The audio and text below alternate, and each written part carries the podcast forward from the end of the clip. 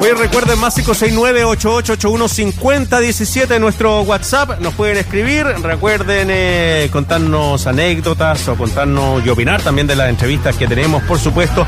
Enviarnos de todos los colores políticos, ¿ah? Para que nos escriban de todos los sectores. Sí, claro que sí. Cierto, como por ¿no? ejemplo, ayer que nos contaban. Para poder opinar, para poder van conversar. además van a entrar nuevos actores a la política. Cuando hablamos, por ejemplo, de un partido como el de la gente, que tiene ya una Varias bancada, tiene, tiene una bancada en el Congreso. Necesitamos también conocer que, o sea, no, no es solamente que hubo candidatos o candidatas de ese partido, ya no era solamente Franco Parisi, eh, Gaspar la- Rivas llegó nuevamente al Congreso. ya, sino que además, por ejemplo, hubo mucha gente que votó, entonces también entender las nuevas configuraciones de nuestra convivencia política. A propósito de eso, eh, vamos a conversar con uno de los uno de los economistas que, agrupados en el Foro para un Desarrollo Justo y Sostenible, enviaron una carta de apoyo a la candidatura de Gabriel Boric. Y en la misiva, los economistas encabezados por Carlos Ominamín y Roberto Sales se declararon o se pusieron a disposición de la campaña del candidato. Osvaldo Rosales, economista, ex asesor regional de la CEPAL. Muy buenas tardes, ¿cómo está? Hola, Osvaldo. Está con el eh, con el micrófono parece apagado, Osvaldo. Estamos. Ahí, está moviendo el micrófono para poder conversar con nosotros. Se quedó pegado. Sí, Sí. Eh, está, bon- está bonita la imagen en todo Sí. caso. Hay que decirla, Hay que- colorida, ah. está bonita la luz. ¿Cómo se llama? Control P. Ahí cuando. eh, no me acuerdo cuál era el comando que uno dejaba pegado ahí para. Ay, no me acuerdo para la de foto. eso. Vamos Oye, a tener que llamarlo por teléfono Lo para que ver si pasa repente que, bueno, ya, ya hemos conocido que a José Antonio Caz ya se le sumó Renovación Nacional, se le sumó Evópolis, se le sumó la UDI, o sea, todo Chile vamos. no. También algunos economistas eh, para fortalecer una A parte que es débil, ¿no es A cierto? eso iba, a que ya tiene otros economistas de otros sectores, o sea, de derecha, pero que lo van a apoyar.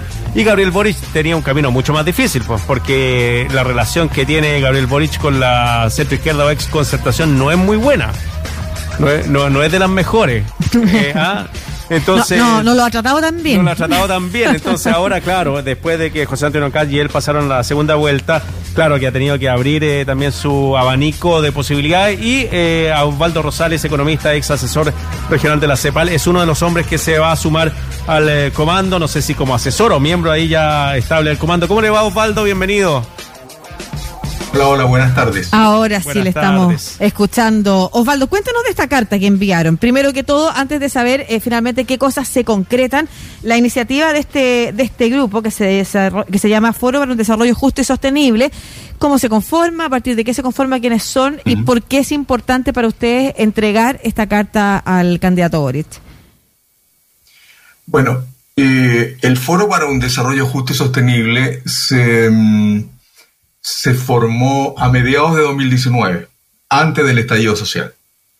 Y justamente lo que nos inspiró en ese momento era la necesidad de fortalecer los puentes programáticos entre las distintas fuerzas del progresismo, porque sospechábamos que frente a la elección que íbamos a enfrentar en 2021 iba a haber eh, varias candidaturas progresistas. Por lo tanto, lo que buscábamos era fortalecer el debate en materia de propuestas para avanzar hacia una propuesta definitivamente antineoliberal, de manera de eh, generar propuestas bien precisas, como decía, en materia de un desarrollo verde, sostenible, descentralizado, que otorgase seguridad, que permitiese recuperar el crecimiento y que, por cierto, abordase las demandas sociales que posteriormente quedaron en evidencia con el estallido social. Este grupo tiene alrededor de 90, 95 participantes, inicialmente economistas, luego se fueron eh, incorporando otros profesionales de diversas áreas de políticas públicas y tenemos una serie de, de talleres, eh, estamos organizados en torno a taller macroeconómico, tema tributario, descentralización, estrategia de desarrollo, eh, género, medio ambiente, energía y varios más que en este momento se me escapan. Sí. Entonces, frente a la disyuntiva que plantea la segunda vuelta, como foro hemos, eh, hemos establecido, tuvimos un, plenario el, el día sábado y allí concluimos la necesidad de poner a disposición del candidato Gabriel Boric nuestras propuestas y lo estamos invitando a un encuentro en la medida que su agenda se lo permita, donde podemos eh, graficarle el desarrollo del foro y las propuestas sustantivas en cada uno de estos temas. Quisiera destacar además que en el foro nos hemos dedicado a eh, estudiar y comparar las propuestas programáticas de las diversas candidaturas progresistas y eh, la conclusión es que hay, hay convergencias sustantivas, que por ende eh, la, la, la, la, construcción de esa confluencia debería ser bastante más fácil. Ese es el objetivo y con, es, con esa base le enviamos esa carta al candidato Gabriel Boric. Claro, eh, bueno, vimos en las elecciones que José Antonio Caz ganó eh, un 27%, sacó en cuanto a la votación con un, proyecto de derecha eh, radical, podríamos decir, de baja de impuestos. Desde la misma centro de derecha han dicho que no es posible hacer eso y lo, lo han, le han solicitado reconsiderar esas medidas. Pero también Franco Parisi, y, hemos conversado varios, con varias personas el análisis de Franco Parisi, y es persona que, que son liberales en cuanto a lo económico, que les gusta el el mercado, les gusta vivir, pero eh, les gusta vivir como, como vivimos ahora, pero que también a veces quieren cambios importantes. ¿Cómo Gabriel Boric puede llegar a ese mismo, a ese público? Em, en el eh, comando es eh, pro mercado, no mercado, no sé, nacionalización o estatización de empresas. ¿Por qué hay tanto temor hacia el, el perdón, hacia el programa, programa, al programa económico de Gabriel Boric? Sí. Bueno, yo creo que eh, más que temor es una campaña orquestada, dirigida desde los sectores conservadores que se han, eh, han profitado del, modelo eh, económico y político en vigor. Pero la, verdad es que allí hay una serie de debates falsos. Aquí el tema no es mercado sí, mercado no. Ya. Porque desde la teoría económica, lo que a nosotros nos enseñaron, no solo en los primeros cursos de economía, sino también en los más avanzados de, de posgrado, es que lo que importa no es el libre mercado. Porque si yo tengo monopolios, voy a tener monopolios libres que van a afectar el bienestar de las mayorías. Si yo tengo oligopolios, voy a tener oligopolios libres. Y si tengo un mercado concentrado como el chileno, voy a tener colusiones libres. Y eso va a favorecer a los pero no a la mayoría. Por lo tanto, lo que necesitamos son mercados competitivos, mercados transparentes, mercados abiertos, mercados libres, perdón, eh, mercados competitivos. Y eso significa una cosa muy distinta al debate que tradicionalmente plantea el Mercurio respecto de Estado-mercado. Y en ese sentido, yo creo que mucha gente que, votó por París debería estar disponible a entender esta realidad. Lo que nosotros necesitamos son mercados efectivamente competitivos, sin colusión. Necesitamos inversión privada, sin ninguna duda, pero una inversión privada que no tienda a la colusión una inversión privada que no destruya el medio ambiente, una, una inversión privada que no construya esos guetos en estaciones centrales y en otras zonas de, de Chile, donde afecta drásticamente la calidad de vida de las personas. Pensemos que hasta hace muy poco había problemas con los ascensores. Mm. Son edificios de 25 pisos. Y hay personas de tercera edad que dicen realmente no puede, o no pueden bajar, y si, y si bajan, tienen que morarse mucho en subir porque no, lo, lo reto a ustedes. Subir 25 pisos no es nada fácil. Cuando uno viene cargado con las bolsas de la feria. Por lo tanto, acá hay un tema de calidad de vida y en eso, sin ninguna duda, sin ninguna duda, vamos a hacer frente, como estoy hablando del ámbito progresista, uso del mercado. Pero aquí yo siempre construí una frase que, alude a, Buñuel y a Cundera. Una cosa es el discreto encanto del mercado y otra cosa muy distinta es la insoportable levedad del neoliberalismo. Mm. Que todo lo radica mercado, que privatiza los servicios sociales, que privatiza la salud, que privatiza la educación. Si uno mira a Europa, incluso se mira a Estados Unidos, uno no encuentra que esos servicios sociales sean provistos por el mercado y por lo tanto en función de la billetera cada cual. Por lo tanto, acá no hay ningún conflicto entre una transformación económica profunda con un uso pleno del mercado, pero un mercado, como decía, menos concentrado y un mercado más transparente. Osvaldo, a diferencia de campañas anteriores, en este caso la de la derecha, la del candidato de la derecha, José Antonio Cast, que pasa a segunda vuelta, también ha sido muy criticada económicamente. Antes esa era como la fortaleza de la derecha. Eh, y bueno, le han pedido que elimine, ni siquiera desde la, desde la, desde la centro derecha, sino que eh, incluso desde el partido UDI, por ejemplo, le ha dicho que no a su rebaja de impuestos, que, no se puede, y él rápidamente ha cambiado los discursos, ha ido adaptándose entonces a estos requerimientos y a estas ideas. Por otro lado, em, el, programa económico de Gabriel Boric también ha sido bastante cuestionado y confuso. Además, incluso eh, se han ido desmintiendo y arreglando versiones, al menos lo vimos en la primera vuelta, en la campaña de la primera vuelta, sus propios eh, voceros. Nosotros sabemos ya que desde este foro que ustedes eh, integran hay un par de nombres que no se han integrado al comando, pero sí a un consejo asesor. Nos imaginamos para transmitir eh, alguna de las ideas. ¿Cuáles son aquellas cosas? Porque todavía no las sabemos, no había una reacción tan rápida en ese sentido como en la de eh, en la del candidato Cast. Eh, sí en, en, decir los nombres, pero no en cambiar las medidas o anunciar nuevas medidas. ¿Cuáles son aquellas que a usted les parece importante que en las que hay que retroceder, mejorar o afinar? Yo partiría haciendo una pequeña corrección a su introducción. Por favor, dele. La candidatura de la candidatura de Cast no es una candidatura de derecha es una candidatura de ultraderecha. Perfecto. Es una candidatura que atenta contra los derechos humanos, económicos, sociales y culturales. Tiene nostalgia de la dictadura, defiende a violadores de, derechos humanos, elogia a los violadores y tiene un desprecio marcadísimo por la, por la mujer.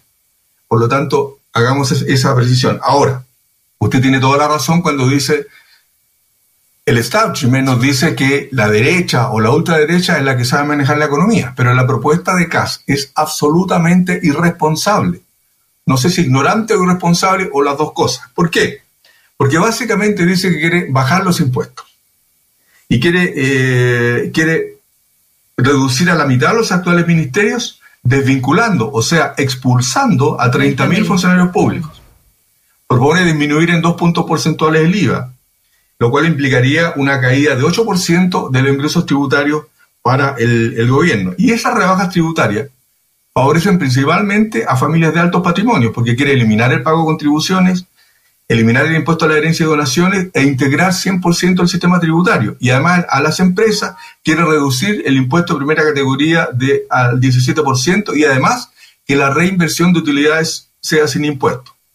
Ahora, la responsabilidad fiscal llega al extremo cuando dice que el déficit fiscal que estas propuestas van a generar se financiaría con un crecimiento de la economía de 5 a 7% promedio anual. Eso es absolutamente absurdo, está fuera de cualquier escenario y ya mostró en el foro final CAS que no tiene idea de lo que es el producto potencial y todos los economistas han señalado que la perspectiva de crecimiento de Chile para los próximos tres años ronda el 2,5%. Pero además, como si fuera poco, Kass dice que va a llevar el déficit estructural del, del, fisco a 1% al final del periodo de cuatro años. Es decir, que el reducir los impuestos, quiere aumentar el gasto y dice que va a reducir la deuda y va a reducir el déficit. Esto, la verdad, es un mal chiste, pero también puede tener una carta escondida. ¿Por qué? Porque cuando uno mira con atención el programa, también habla de cubrir el déficit privatizando Codelco, ENAP ENAMI, Ferrocarriles del Estado y Televisión Nacional. O sea, está hablando del retorno del capitalismo popular que implementó la dictadura y que terminó con los principales 10 accionistas controlando el 95% del patrimonio de estas empresas. Osvaldo. O sea, vaya para la suma, ¿Eh? la propuesta de CAS acentúa la desigualdad, acentúa la concentración económica, empeorará la calidad y la provisión de bienes y servicios públicos y los desequilibrios macroeconómicos evidentes que vendrán serán mayor inflación, tasa de interés más elevada, niveles de déficit en cuenta corriente preocupantes y un déficit fiscal también insostenible. Osvaldo, de todas maneras la candidatura de eh, la derecha, esa radical que usted mencionó, ¿cierto? Ultraderecha, eh, ha sido flexible en las críticas que ha recibido de su propio sector respecto a este tema. Y como lo menciono, eh, ya desde los mismos partidos que están más hacia la extrema derecha, como la UDI versus, no, ni siquiera porque estoy hablando de la UDI, le han dicho que no se pueden rebajar los impuestos, él ha estado dispuesto a eso. Eh, han incorporado en su programa económico, por ejemplo, a personas que formaban parte de este grupo, que es transversal, eh, de investigadores en torno a, la, eliminar las exenciones tributarias. O sea, todo lo contrario, así se ha demostrado, se ha mostrado flexible en esa área débil, a quienes efectivamente le han dicho que su programa es todo lo que usted ha señalado. Por eso le pregunto ahora por el lado de Gabriel Boric, esa candidatura que también ha recibido críticas. Hoy tiene el Consejo Asesor a gente que forma parte del Foro Económico. Para ustedes, ¿cuáles son los consejos hacia esa candidatura? ¿Qué partes del programa debiera afinar, mejorar o cambiar? Yo creo que esas inquietudes están presentes ya en el comando. Yo no soy parte del comando, pero yo diría, aquí hay básicamente dos temas. Uno, eh, la reforma tributaria de ocho puntos que se, planteó en un, lapso de, ocho años, es evidente que en un escenario de crecimiento económico bajo habría que ver cómo se gradúa eso de una, de una manera adicional. En segundo lugar, el, los niveles de deuda es efectivo, nosotros lo hemos dicho también en nuestros documentos, que hay un margen para que Chile siga endeudándose. Eh, esperamos que al final de este año la relación deuda pública sobre producto sea del orden de 35%. Hay margen para llevarla incluso al 45, al 47% a, al final del gobierno. Ahora, eso tiene que ir de la mano con alguna eh, ancla fiscal que sea creíble, por ejemplo, definir que hay un tope, hay un techo a esa relación deuda pública sobre, sobre, producto y que de manera transitoria se eleva esa deuda en la medida en que se vaya abordando temas de reforma tributaria, que yo diría, por ejemplo, es muy importante destacarlo, eh, hubo tres presidentes de Banco Central que, estaban, que están de acuerdo con la necesidad de una urgente reforma tributaria de al menos cinco puntos del PIB. Y estoy hablando de Vittorio Corvo y estoy hablando de Rodrigo Vergara, por supuesto, aparte de, de Roberto Sales. Hasta el propio Sebastián Edward habló de la necesidad de una reforma tributaria. Incluso Edward fue más allá, habló de 10 puntos del PIB en una década. Uh -huh. Por lo tanto, debería haber consenso en que ese es un tema fundamental si es que queremos no solo eh, abordar los temas sociales, sino también recuperar crecimientos porque para el año 2022 todas las proyecciones nos indican un crecimiento no superior a 2,5% y por lo tanto va a ser fundamental activar ese crecimiento con una dosis de mayor inversión pública, lo cual va a significar revisar el presupuesto que se aprobó hace, hace un par de semanas en el Congreso.